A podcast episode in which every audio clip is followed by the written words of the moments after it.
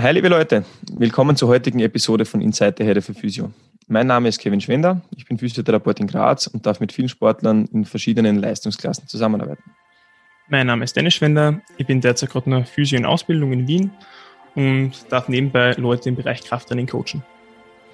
Wir haben uns in Form dieses Podcasts gedacht, dass wir unsere verschiedenen Ideen und Gedanken im Bereich Physiotherapie und Training miteinander teilen und dass wir euch ein bisschen daran teilhaben lassen wollen. Und in weiterer Folge versuchen wir ein paar Grundlagen im Bereich der Physiotherapie äh, mit euch zu teilen, damit ihr verstehen könnt, warum Physiotherapeuten in verschiedenen Bereichen mit euch arbeiten und was man vielleicht noch zusätzlich zu diesen Dingen machen könnte, um seine Reha-Erfolge zu optimieren. Wir hoffen, euch gefällt die folgende Episode und wünschen euch viel Spaß dabei.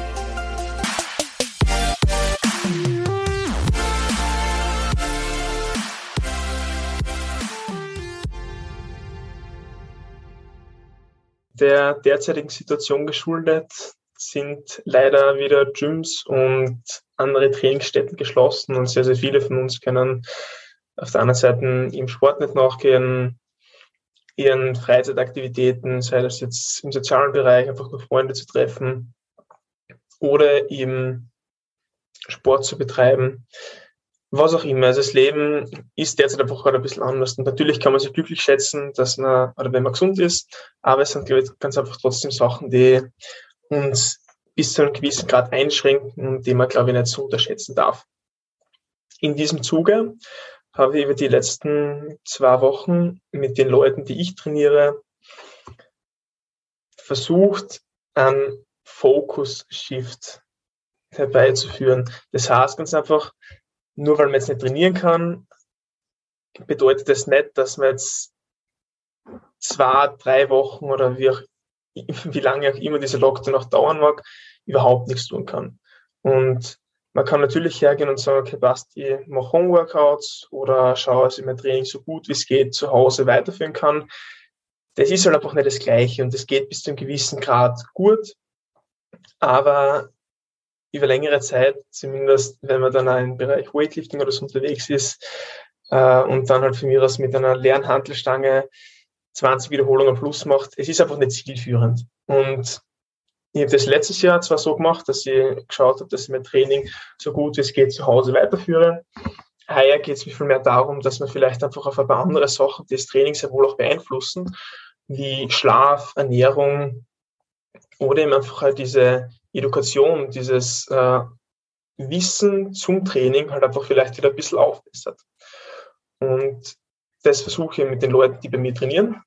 Und in diesem Zuge habe ich jetzt letzte Woche einen Zoom-Call gehalten, der was jetzt nicht wirklich strukturiert war, sondern wo es ganz einfach darum gegangen ist, dass sie Fragen, die sich vielleicht im Zuge des Lockdowns auftun oder eben im Zuge von, von Training allgemein, zu beantworten. Und jetzt komme ich zu dem Punkt oder zu der, zu der Absicht, zu dem Thema vom heutigen Podcast, nämlich es soll eine Art FAQ sein. Das heißt, Fragen, die einfach entweder mich oder Kevin im letzten Jahr erreicht haben, zu verschiedenen Themen einmal gesammelt zusammenzufassen und zu beantworten. Und was mir am Anfang noch wichtig ist zu sagen, dass das dass ich da keinen Anspruch auf Vollständigkeit machen möchte. Viele von diesen Themen können wahrscheinlich über mehrere Stunden oder Tage halt besprochen werden.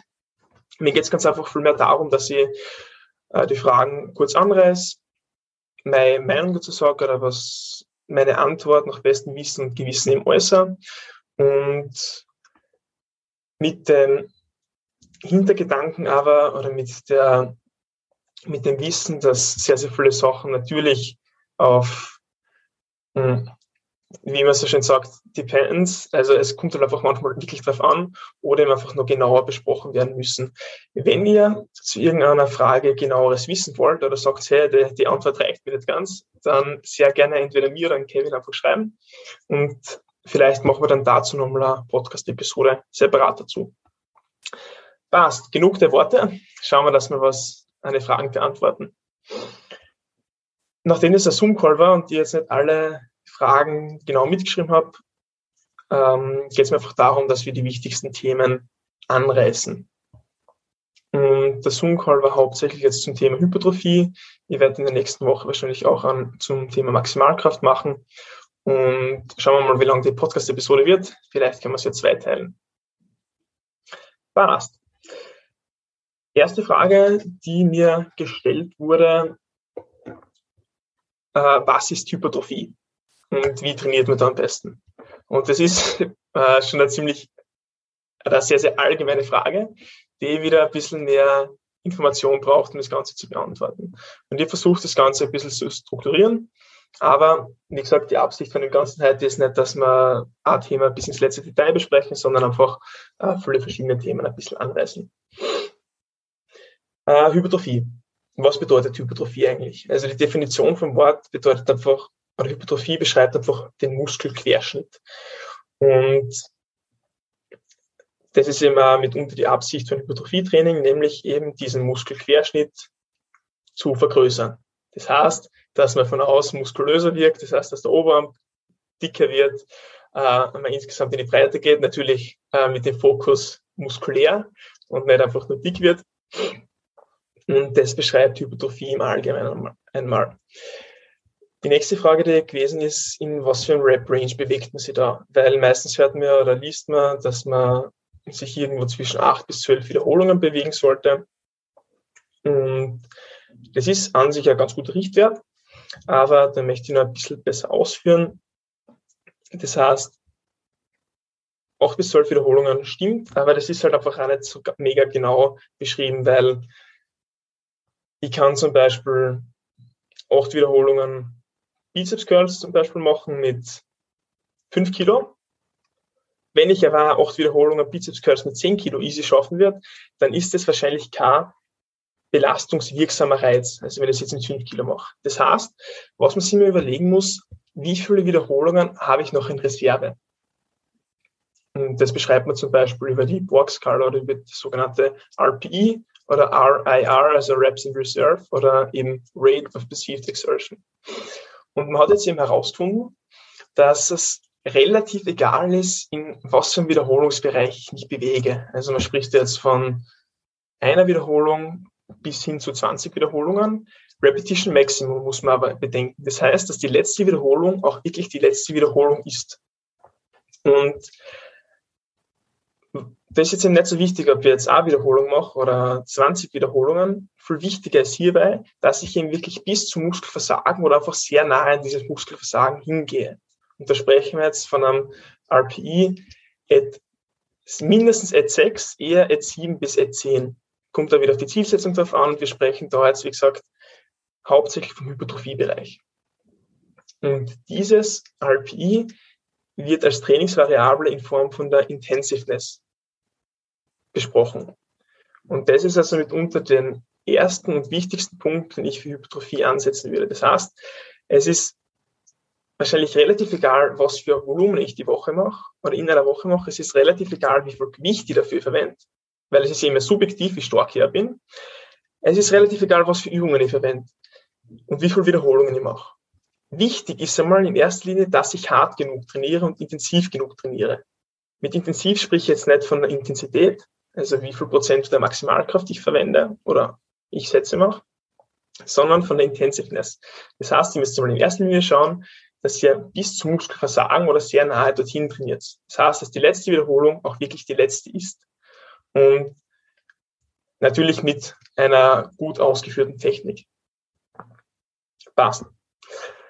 Und das so viel eben zum, zum Bereich Wiederholungen. Das heißt, 8 bis 12 Wiederholungen eignen sich meistens ganz gut, weil ihr müsst euch vorstellen, ähm, wenn ihr jetzt Kniebeuge hernehmt und 20 Wiederholungen bis zum Muskelversagen macht, dann ist es halt einfach sauzach, allein psychischer. Also ich tue mir schon schwer, wenn ich mehr als fünf Wiederholungen äh, Kniebeugen machen muss. Und das geht dann für mich schon eher in den Kraftausdauerbereich. Natürlich mit Anführungszeichen bitte versehen. Ähm,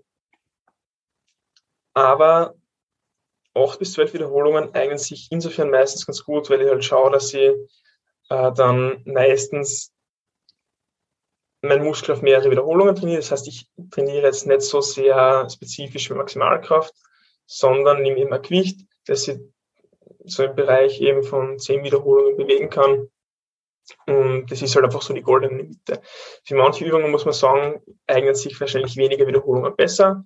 Das sind so diese Grundübungen wie Bankdrücken, Kniebeugen und Kreuzheben. Für manche Übungen eignen sich wahrscheinlich halt eher mehr Wiederholungen besser. Wichtig ist einfach, dass ich es halt auch in dieser Muskulatur spüre, die ich eben trainieren möchte mit dieser Übung. Okay, nächste Frage wie viele Sätze sollte man von einer gewissen Übung machen? Oder die Frage war eher so gedacht, äh, wie oft soll ich Übungen in der Woche machen? Und jetzt auch wieder der Einfachkeit halber gesagt, meistens eignet es sich ganz gut, wenn ich schaue, dass ich pro Muskelgruppe circa auf 15 bis 30 Sätze pro Woche komme. Das gibt die Literatur her. Wenn man sich diese Zahl einmal auf der Zunge zergehen lässt, dann wird man mitbekommen, dass es einen Ohrenunterschied macht, ob ich jetzt 15 Sätze pro Muskelgruppe und pro Woche mache oder 30 Sätze. Und da habe ich ganz einfach ihm zu sagen, das ist halt keine Lösung, die jetzt für alle oder der, keine Ahnung, so one size fits all Lösung ist im Endeffekt, sondern das muss man für sich dann auch wieder individuell herausfinden. Ich würde empfehlen, dass ich eher mal mit einem niedrigeren Volumen starte, abhängig natürlich von meinem derzeitigen Trainingsstatus und dann eben langsam das Volumen steigere, wenn ich merke, okay, passt, es geht halt vielleicht nicht so gut weiter, wie es weitergehen sollte. Das heißt, als zweiten Punkt von der Hypertrophie will ich das Volumen setzen, das sehr, sehr wichtig ist. Das heißt, ich muss schauen, dass ich pro Muskelgruppe einfach genug Volumen habe. Und da sollte man, sehen, sollte man schauen, dass man sich im Bereich von 15 bis 30 Sätze pro Muskelgruppe pro Woche bewegt. Und das hängt natürlich auch wieder von der Muskelgruppe ab. Also wahrscheinlich vertragt der Rücken, Muskulatur oder der Lat mehr Volumen als jetzt zum Beispiel ein Obermuskel. Aber das wäre auch wieder zu weit ins Detail. Das heißt, merkt euch, erstens, ihr müsst einmal intensiv genug trainieren. Und zweitens schaut auf, dass auf circa 15 bis 30 Sätze pro Muskelgruppe pro Woche kommt. Und dann könnt ihr euch hier runterrechnen, je nachdem, wie oft ihr die Woche trainiert, wie oft ihr Übung machen müsst. Also meistens ist es halt, ähm, dass ich schaue, dass ich zweimal in der Woche auf eine Frequenz von zwei komme. Das heißt, dass ich zweimal in der Woche die gleiche Übung trainiere. Abhängig wieder vom Ziel. Mm, Nächste Frage, was gestellt worden ist, war, ob es wichtig ist, wie viel Gewicht ich für bei einer gewissen Wiederholung oder bei einer gewissen Übung eben verwende. Ob ich da schauen soll, dass ich maximal viel Gewicht äh, verwende oder eben äh, eher weniger Gewicht verwende und dafür mehr Wiederholungen machen kann. Ist jetzt auch wieder ein bisschen ergänzend zur vorigen Frage. Also Spannung ist auf jeden Fall, oder das Gewicht, das ich verwende und dadurch eben die Spannung, die auf Muskel wirkt, ist auf jeden Fall ein wichtiger Faktor. Hm, ihr müsst euch vorstellen, ihr habt in einem Muskel verschiedene Rezeptoren, die eben auf Spannung auch ansprechen und dann in weiterer Folge zu einer Proteinsynthese führen. Das heißt, dass ein Muskel dann in weiterer Folge eben wieder ähm, mehr Material anbaut, einfach gesagt, und wieder größer wird. Und das ist ja im Endeffekt unser Ziel, zumindest wenn es um Hypertrophietraining geht. Das heißt, Spannung ist ein wichtiger Faktor. Aber schaut, dass ihr eben das Gewicht so wählt, dass ihr von den Wiederhol dass ihr circa in den Wiederholungsbereich seid und eben auch wieder bis zum Muskelversagen geht. Das heißt, das kann man jetzt nicht so ganz pauschal sagen, wie viel Gewicht man da verwenden soll. Auch wieder abhängig von dem, wie viel kann ich eigentlich bewegen. Und das können wir vielleicht mit dem nächsten Punkt ein bisschen genauer beschreiben. Nächster Punkt ist Intensität. Intensität würde ich dann somit unter als nächsten Punkt setzen, welcher eben sehr, sehr wichtig ist für Hypertrophie. Und das, damit kann man jetzt vielleicht auch die vorherige Frage ein bisschen besser beantworten. Wenn ihr geschaut habt, dass ihr Schritt für Schritt die Punkte oben abgearbeitet habt, das heißt, ihr schaut, dass ihr intensiv genug trainiert, dass ihr schaut, dass das Volumen passt, dann kann man sich Gedanken machen, mit welcher Intensität man trainieren soll. Und zur Definition. Intensität oder unter Intensität verstehe ich die Prozent der Maximalkraft. Das heißt, wenn man Hausnummer 100 Kilo auf eine Wiederholung Kniebeugen kann, also One Repetition Maximum. Das heißt, dass die eine Wiederholung auch wirklich die letzte Wiederholung war und nicht mehr Wiederholungen gehen, dann sind das 100 Prozent von meiner Maximalkraft von der Kniebeuge. Passt. Und von der kann man jetzt eben runterrechnen. Das heißt, 80 Prozent von Fmax, also, also von der Maximalkraft der Kniebeuge, wären 80 Kilogramm. Und das sind jetzt eben 80 Prozent. Und das ist, das gibt die Intensität an. Das heißt, die Intensität beschreibt die Prozent der Maximalkraft. Im Umkehr oder im Gegenteil zur Intensiveness, welche den Grad der muskulären oder die Nähe bis zum muskulären Versagen beschreibt, wenn man so möchte. Und da gibt die Literatur jetzt einen Bereich an von 60 bis 90 Prozent von Fmax, wo man sich circa aufhalten sollte, wenn man einen hypertrophie-spezifischen Reiz setzen möchte. Ah, das ist wieder ein sehr breiter Bereich. Ich würde dabei auch empfehlen, sich irgendwo in der Mitte einzupendeln, also so circa zwischen 70 und 80 Prozent von der Maximalkraft. Und auch das macht jetzt wieder bei manchen Übungen mehr Sinn als bei anderen. Also ich werde jetzt nicht zum Beispiel Kabelzug Brust auf eine Wiederholung ausmaxen gehen und dann da noch die Prozent berechnen. Das heißt, bei manchen Übungen, gerade bei solchen Sachen wie eben Kabelzug für die oder mhm, Bizeps Curls, kommt da keiner auf die Idee, dass er eine Wiederholung ausmaxt und dann demnach Prozent berechnet.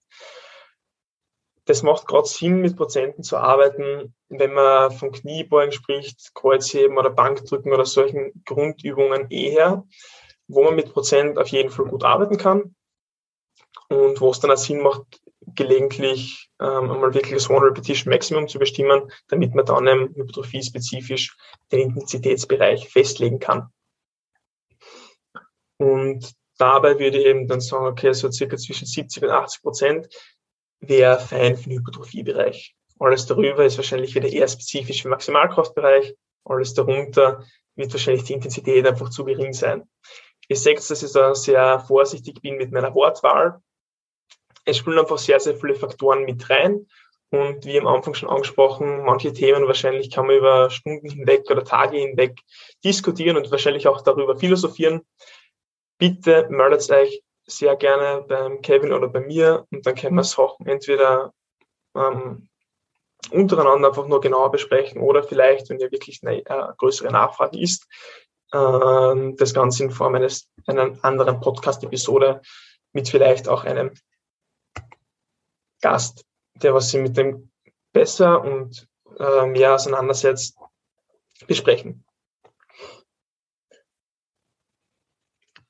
Eine weitere Frage war, inwiefern das Range of Motion wichtig ist für, die, für, den, für einen Hypertrophie-Reiz. Und dabei muss man, glaube ich, unterscheiden, ob man jetzt das Range of Motion, also ein Full Range of Motion vom Gelenk haben möchte oder von der Muskulatur. Das ist jetzt über die Podcast-Episode zumindest für mich ein bisschen schwer zu beschreiben. Das wäre leicht, wenn man sowas aufzeichnen könnte. Aber Okay, nehmen wir als Beispiel den Deltoideus oder den, ich glaube auf Deutsch heißt der Delta-Muskel, auf jeden Fall das, was wir unter Schulter bezeichnen würden. Also unter Schultermuskulatur. Liegt direkt über den Oberarm drüber oder über die Schulter eben. Und wenn wir jetzt Full Range of Motion in Hinsicht auf Gelenksbeweglichkeit betrachten würden, dann wird man wahrscheinlich mit der Schulter in Abduktion, also wenn ich den Arm seitlich nach oben hebe, deutlich über die Horizontale drüber kommen. Wahrscheinlich sind wir da circa so im Bereich von 180 Grad. Nagelt mir jetzt nicht auf der Zahl fest, auf jeden Fall. Wichtig ist, es ist deutlich über, der, über die Horizontale. Und natürlich Adduktion komme ich wahrscheinlich auch über die Körpermitte drüber. Aber für für dieses Beispiel jetzt ist einfach wichtig, dass ihr euch merkt, ich komme mit der Schulter deutlich über die Horizontale. Und wenn ich von Full Range of Motion vom Schultergelenk sprechen würde, dann würde man wahrscheinlich in 180 Grad Abduktion sprechen und ähm, Abduktion ist in dem Beispiel jetzt nicht so wichtig. Wenn wir jetzt aber den Deltoideus hernehmen würden, dann ist Full Range of Motion vom Deltoideus maximal wahrscheinlich bis hin zu 90 Grad Abduktion. Darüber hinaus kann er sich einfach nicht mehr weiter zusammenziehen, weil er schon maximal kontrahiert ist. Er hat wahrscheinlich eine isometrische Spannung, das heißt, er muss natürlich trotzdem den Oberarm halten, je weiter ich nach oben gehe, aber er kann sich nicht mehr verkürzen. Und das ist jetzt wichtig, wenn wir von Hypertrophie-Training sprechen und uns die Frage stellen, ob Full Range of Motion wichtig ist, dann muss man von Full Range of Motion in Bezug einer Muskulatur sprechen. Das heißt, beim Deltoideus wäre das wahrscheinlich vom Körper angesetzt oder vielleicht sogar, dass der Arm über die Körpermitte äh, abduziert wird und dann maximal bis 90 Grad abduziert wird, also abgespreizt wird. Da gibt es ja verschiedene Studien mit EMG-Messungen, wo man sagt, okay, man soll Side Races, wäre so ein gutes Beispiel, eher nur bis 60, 70 Grad machen. Spalten sie wahrscheinlich auch wieder die Geister. Auf jeden Fall bringt es über der horizontalen für, für konzentrische Bewegung vom Deltoideus oder für konzentrische Kontraktion vom Deltoideus wahrscheinlich nichts mehr oder weniger. Und jetzt zur Frage zurück. Full Range of Motion ist auf jeden Fall auch ein wichtiger Faktor. Also Full Range of Motion von der jeweiligen Muskulatur oder eben von den jeweiligen Faserverlauf, je nachdem, wie genau man das auch betrachten möchte. Weil was passiert, wenn ihr Muskel maximal vordehne, dann bringe ich wieder mehr Spannung auf diese Muskulatur. Und Spannung, wie vorher angesprochen, ist eben auch ein wichtiger Faktor für die, für, für einen Hypertrophie-Reiz. Jedenfalls möchte ich schauen, dass ich den Muskel maximal kontrahiere. Das heißt, dass ich schaue, dass ich wirklich eben in diesem Range of Motion, das der Muskel hergibt, mich bewege. Und da gibt es eben auch eine, eine Hypothese oder eine Annahme, dass eben nur Muskelfasern, die bis zum Muskelversagen gereizt werden, auch diesen belastungsspezifischen Reiz eben erfahren und dadurch eben hypertrophieren. Ich weiß jetzt nicht mehr genau, wie, die, wie der genaue Wortlaut war, aber das war halt auf jeden Fall die, die Message von dem Ganzen. Und demnach möchte ich jetzt beim Side Race eben schauen, dass ich während der ganzen Bewegung, also von mir aus von 0 Grad, also wenn der Arm nur ähm, neben dem Körper hängt oder vielleicht durch einen Kabelzug sogar mehr Spannung noch drauf bekomme, indem ich meinen Arm über die Körpermitte ziehen lasse, bis maximal 90 Grad hinaufziehe und da möglichst isoliert den Deltoideus betrachte. Das heißt, ihr seht schon, es gibt wahrscheinlich nicht eine schlechte Übung, sondern man muss sich immer fragen, oder ich glaube, es geht einfach immer um einen bewussten Zugang und dass man einfach sich selbst auch bewusst macht, was sie mit der Übung trainieren möchte. Das heißt, es gibt meiner Meinung nach nur eine falsche Zielsetzung. So viel dazu. Ich hoffe, das hat es gut erklärt. Also Full Range of Motion ist auf jeden Fall wichtig. Und man muss sich dann einfach nur fragen, in was für einem Bereich dieser Muskel eben gut aktiv ist und ob das jetzt wirklich Full Range of Motion für Muskel ist oder eben fürs Gelenk. Äh, nächste Frage war, was sie zur Pausensetzung oder was sie, wie wichtig die Pausensetzung für Hypertrophie ist. Und da hat man herausgefunden, zumindest das, was ich gelesen habe, dass es halt nicht so mega wichtig ist, wie lang jetzt genau die Pausen sind. Wichtig ist nur, dass ich hm, die vorherigen Sachen so durchziehen kann, also diese vorherigen Punkte, die ich aufgezählt habe, nämlich äh, Intensiveness, das Volumen, die Spannung, also welches Gewicht ich verwende, die Intensität, welche dann eben mehr oder weniger mit, der, äh, mit dem Gewicht, das ich verwende, einhergehe, nicht darunter leiden. Heißt jetzt, wenn ich vier Sätze Kniebeugen mache und zwischen ersten oder zwischen den Sätzen jeweils immer nur 30 Sekunden Pause mache, dann ist wahrscheinlich spätestens, also wahrscheinlich schon beim zweiten Satz wird das Gewicht weniger werden, wahrscheinlich aber spätestens beim dritten Satz äh, das Gewicht weniger werden. Jeder von euch weiß, dass auch wenn ich lange Pausen mache, das Gewicht von, äh, von Satz zu Satz weniger werden wird. Und wenn ich dann die Pausensetzung auch noch geringer gestalte, dann wird das Ganze halt einfach nochmal dramatischer sein. Das heißt, eure, euer Gewicht, das ihr verwendet, eure Technik und das Volumen darf nicht darunter leiden, wie viel Zeit ihr euch nimmt für eure Satzpausen. Und jetzt wieder kurz zurück zum Thema Zielsetzung. Wenn mein Ziel ist, dass ich einen belastungswirksamen Reiz im Bereich der Hypertrophie setzen möchte, oder wenn wir das vielleicht ein bisschen allgemeiner gestalten, der konditionellen Fähigkeit Kraft, und ihr die Pausen kürzer halte, dann ist es nicht primär schlecht, aber dann werde ich halt wahrscheinlich eher in Richtung einen Reiz auch in Richtung Ausdauer setzen, weil halt wahrscheinlich einfach mein äh, Herz-Kreislauf-System ein bisschen mehr gefordert sein wird und ich jetzt im nächsten Satz nicht weniger schaffe, weil ich halt nicht stark genug bin. Also natürlich leidet das Gewicht darunter, aber wenn ich mehr Pause machen würde, dann könnte ich mehr Gewicht verwenden. Einfach gesagt, definiert für euch, wie lange euer Training dauern soll. Dann schaut als nächstes, wie viele Übungen ihr pro Muskelgruppe braucht und eben in dem Training machen könnt. Und dann ergeben sie die Pausen ohnehin von selbst. Das heißt, das soll eher mehr als Ergebnis sein von den vorherigen Schritten, die ihr gesetzt habt und nicht vorher schon bestimmen, wie lange die Pausen sein sollten, weil natürlich wäre es optimal, wenn ihr zwischen jedem Satz drei Minuten Pause macht. Vielleicht brauchen manche nicht so viel, aber was ich damit sagen will, mehr Pause ist auf jeden Fall nie ein Fehler. Die Sache ist dann ganz einfach, dass die Trainings halt unnötig lang werden oder dementsprechend lang werden. Ich würde jetzt gar nicht unnötig sagen. Und effektiv halt jeder von uns auch andere Sachen noch zu erledigen hat in einem Tag und nicht den ganzen Tag nur fürs Training widmen, oder dem Training widmen kann. Das heißt, man muss halt einfach oft von einem optimalen Zugang zu einem machbaren Zugang runtersteigen. Und das gilt sowohl fürs Training als auch für die Physiotherapie und für jegliche andere Bereiche im Leben. Und das ist ja voll okay. Man muss sich halt einfach nur bewusst sein, dass vielleicht manche Sachen eben darunter leiden werden. Oder nicht so optimal sind. Gut. Äh, als nächster war das Thema Ernährung. Und wie viel Protein man im circa pro Kilogramm Körpergewicht zu sich nehmen sollte, für, damit man einen guten Hypertrophie-Reiz oder gute Ergebnisse, was Muskelwachstum angeht, erzielen kann. Und ich musste jetzt eben, glaube ich, die Ernährung noch einmal weiter vorne hinsetzen, also über Intensiveness,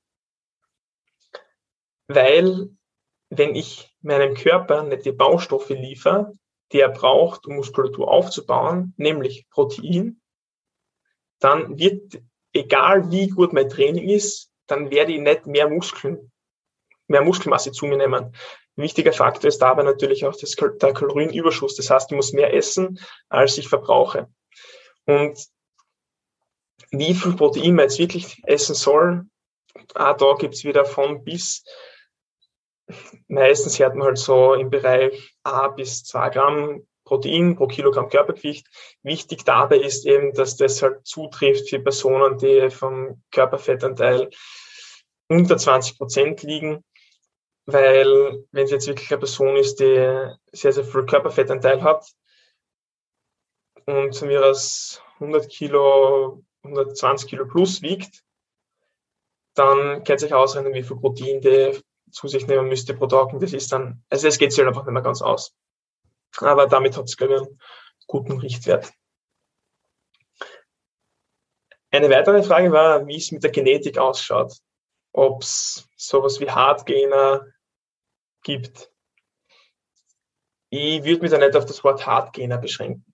Es gibt natürlich Leute, die müssen tendenziell mehr essen als, als sie oder als irgendwer anders, um gleich viel zuzunehmen da würde ich mich jetzt auch dazu zählen. Also ich muss sicher, ich muss, kann, darf sicher mehr Kalorien zu mir nehmen, ohne dass ich jetzt zunehme. Also, aber ich würde mir jetzt trotzdem als Hardgainer bezeichnen.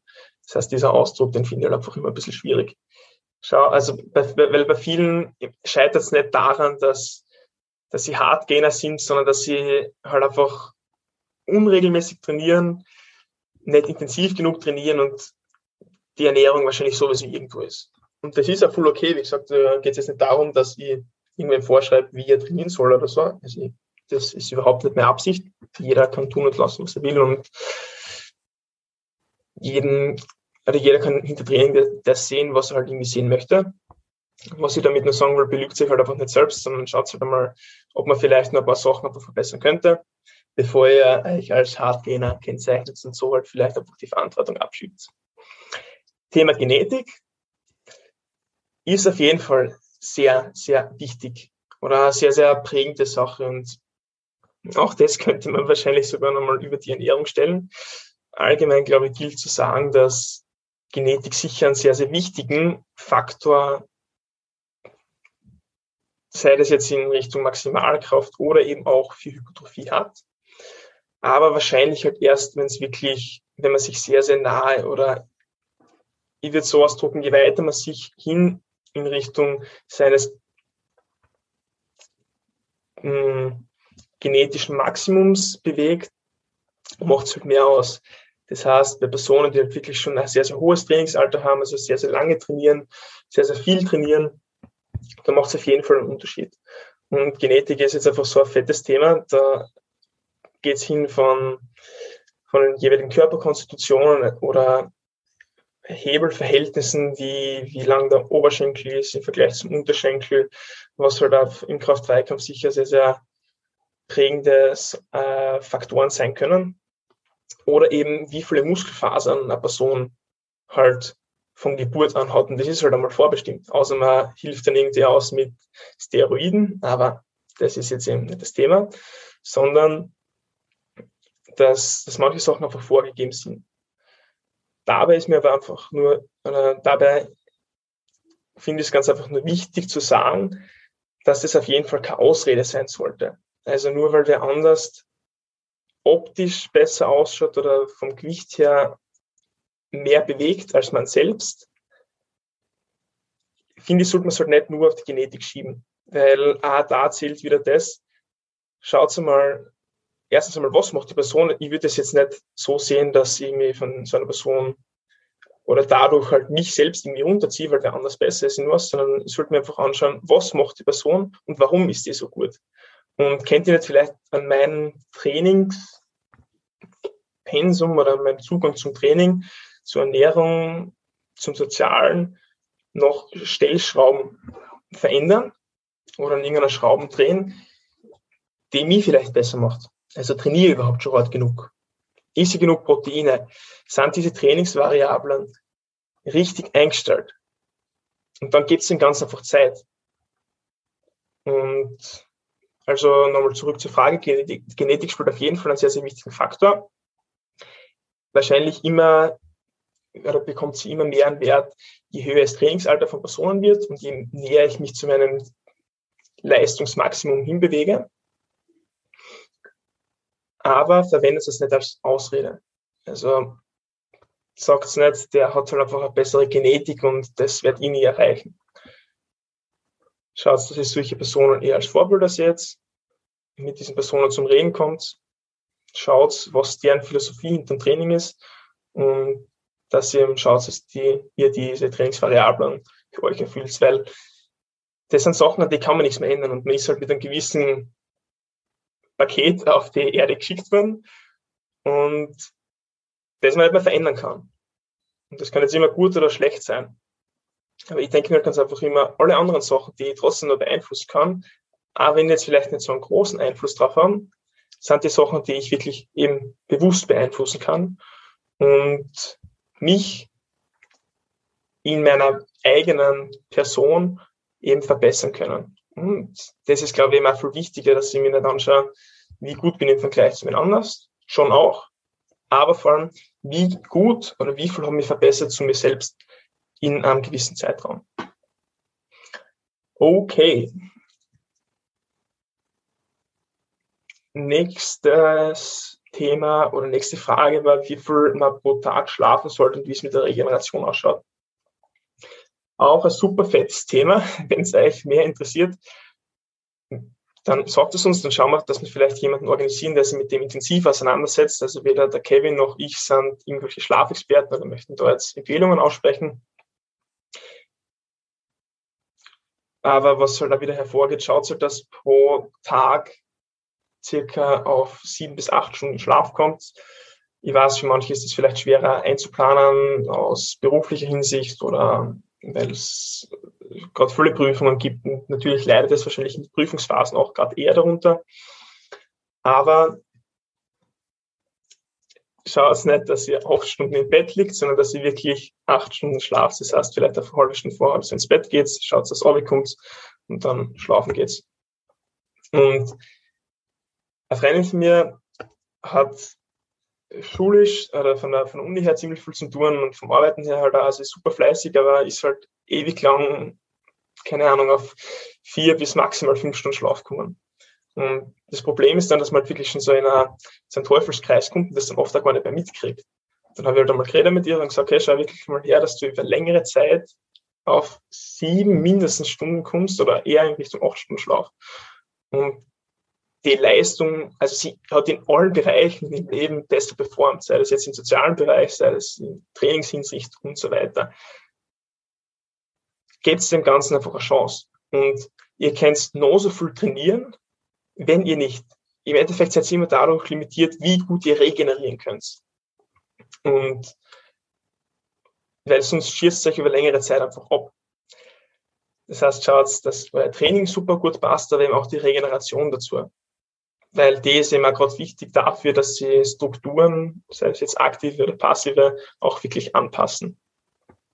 Und da, spielt, da möchte jetzt auch noch kurz verweisen aufs biopsychosoziale Modell. Das heißt, gerade für, für solche Sachen ist natürlich auch Sozialleben. Also wie schaut's mit meiner Familiensituation aus? Wie schaut's vielleicht in meiner Beziehung aus mit meiner Freundin, mit meinem Freund? wie ist das allgemeine Stresslevel in meinem, mein Leben derzeit gerade. Also das sind alles auch alles Sachen, die auf jeden Fall einen sehr, sehr großen Einfluss auch nehmen auf diese Regeneration. Okay. Jetzt drei Fragen habe ich noch. Eine zum Thema Split-Varianten. Also welche Splits würdest du empfehlen und welche sind optimal für damit man maximal Muskelmasse aufbauen kann. Und das ist jetzt eine Frage, die man für sich nicht so, so stehen lassen kann oder so ganz einfach beantworten kann. Was ich, vor, vorne, vorher, was ich vorneweg nehmen möchte oder vorwegnehmen möchte, ist auch wieder, es gibt wahrscheinlich nicht den perfekten Split, sondern schaut, dass ihr euren Split, also auf wie viele Tage im Endeffekt ähm, die, mein Volumen aufteile, so wählst, dass wieder diese Sachen, die, die wir am Anfang definiert haben, nämlich die Intensiveness, das Volumen, die Intensität, nicht darunter leiden. Und da gibt es jetzt Splits von Push-Pull-Legs über Oberkörper, Unterkörper oder Ganzkörpersplits, die alle ihre Vor- und Nachteile haben. Da gilt es auch wieder Sachen einfach auszuprobieren. Also da gibt es den Split, der am besten jetzt für Hypertrophie ist. Muss halt einfach schauen wahrscheinlich, dass man ähm, gerade für Hypertrophie mehr Volumen auf die Woche gut aufteilen kann. Aber dann muss man für sich einfach vorher wieder definieren, wie viel Zeit möchte ich mir fürs Training nehmen, welche Ansprüche habe ich ans Training und was für Ziele habe ich ans Training wieder. Also was erwarte ich von dem Ganzen. Demnach richten sich dann wieder die anderen Sachen. Dann schaue ich wieder, dass ich intensiv genug trainiere, dann schaue ich, dass, ich, dass mein Volumen passt, dann schaue ich, dass die Ernährung passt. Also das sind sehr, sehr viele Sachen, die man vorher, die vorher wichtiger sind, mm, zu, zu bedenken.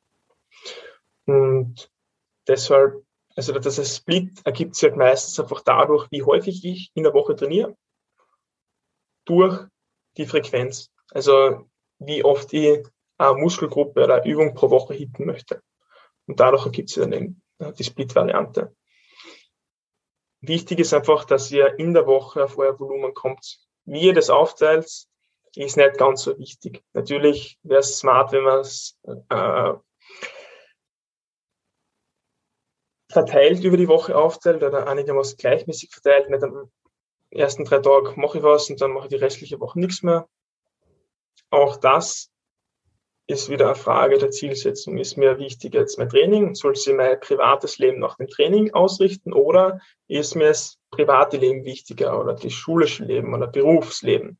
Dann muss ich mein Training nach dem Beruf richten.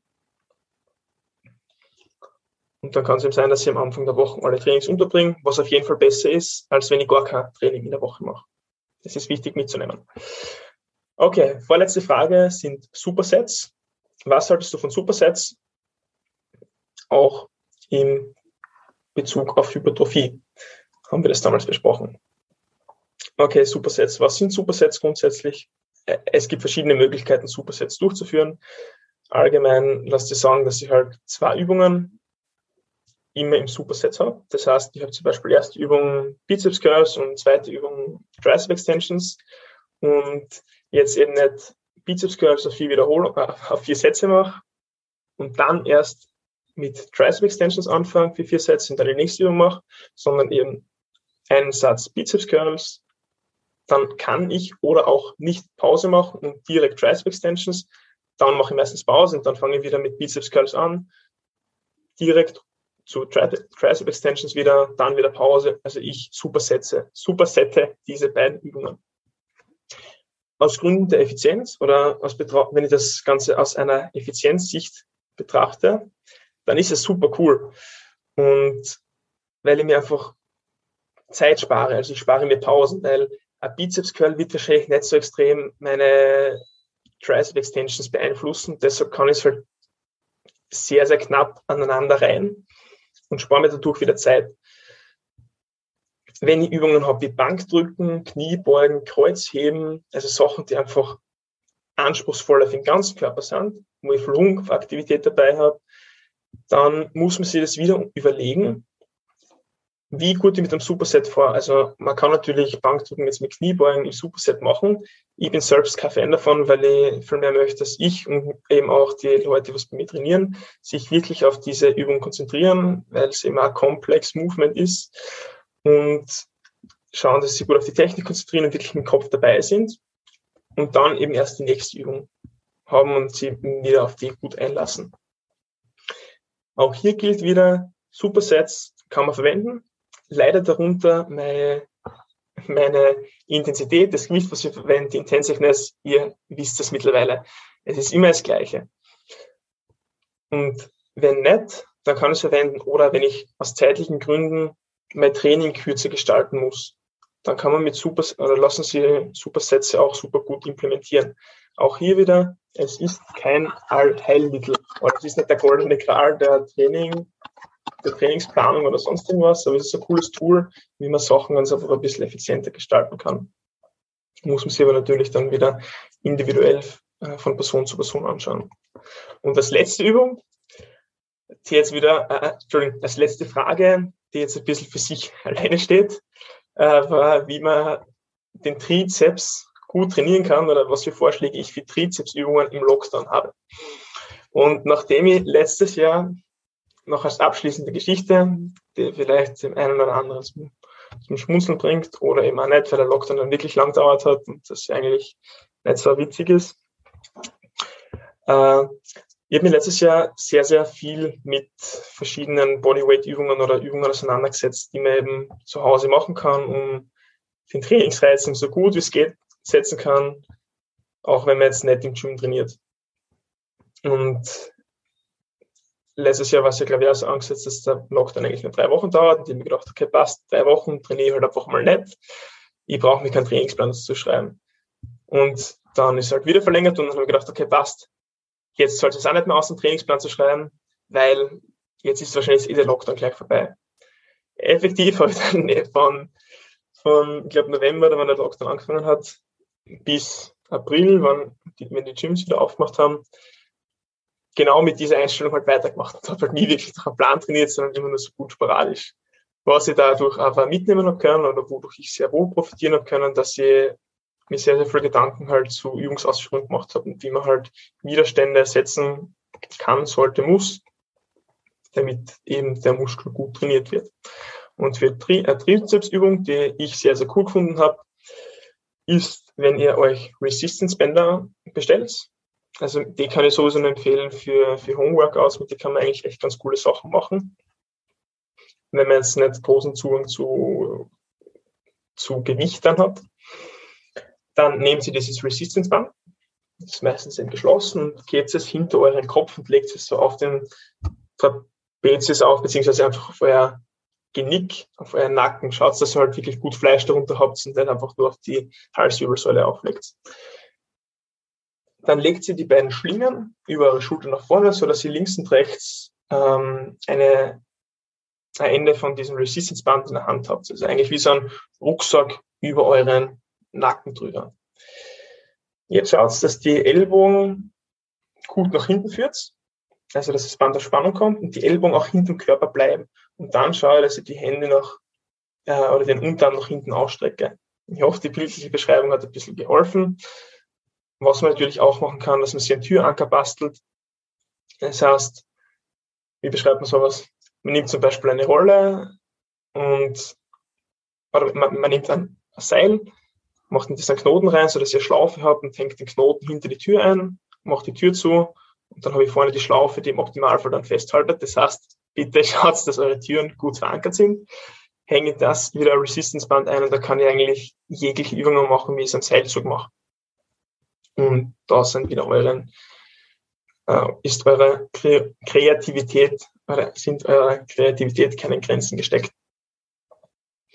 Okay, ich glaube, ich belasse es heute dabei. Ich hoffe, ihr habt gut davon profitieren können und wieder ein paar neue Ansätze, Ansichten gewinnen können. Das war für euch wieder was dabei. Abschließend noch einmal gesagt, mir ist vollkommen bewusst, dass manche Sachen bis ins kleinste Detail besprochen werden können und das jetzt wirklich nur sehr, sehr oberflächlich angerissen wurde. Und aus dem Grund möchte ich noch einmal ansprechen oder aufrufen dazu, dass ihr Kevin als auch mir Fragen zukommen lasst, die wir entweder in zukünftigen Podcasts abhandeln können oder halt einfach über Instagram schnell beantworten können, weil man dann doch wieder von Person zu Person ein bisschen genauer auf deren eigenen Bedürfnisse eingehen kann. Und am Anfang schon kurz angesprochen, dass dieser Podcast oder diese Episode hat keinen Anspruch auf Vollständigkeit und ist nach meinem besten Wissen und Gewissen aufgenommen. Und nach der Literatur oder Evidenzlage, die es derzeit gibt. In diesem Sinne hat es mich gefreut, dass ihr zugehört habt. Mir würde es auch wieder freuen, oder uns würde es sehr freuen, wenn ihr diesen Podcast auf Instagram teilt oder halt vielleicht Freunden von euch weiterempfehlt oder Family, wo ihr glaubt, sie könnten davon profitieren oder die kennen sie in dem Bereich vielleicht noch nicht so gut aus oder möchten halt einfach mehr dazulernen auch. Und vielleicht gibt es ja einen zweiten Teil, oder vielleicht machen wir das generell öfters mit diesen FAQs, wenn euch dieses Format gut gefällt. Zweiter Teil wäre wahrscheinlich in Planung, wo es jetzt eher zu Maximalkraft eben geht. Okay, dann belasse ich es heute dabei. Danke fürs Einschalten, danke fürs Zuhören und bis zum nächsten Mal.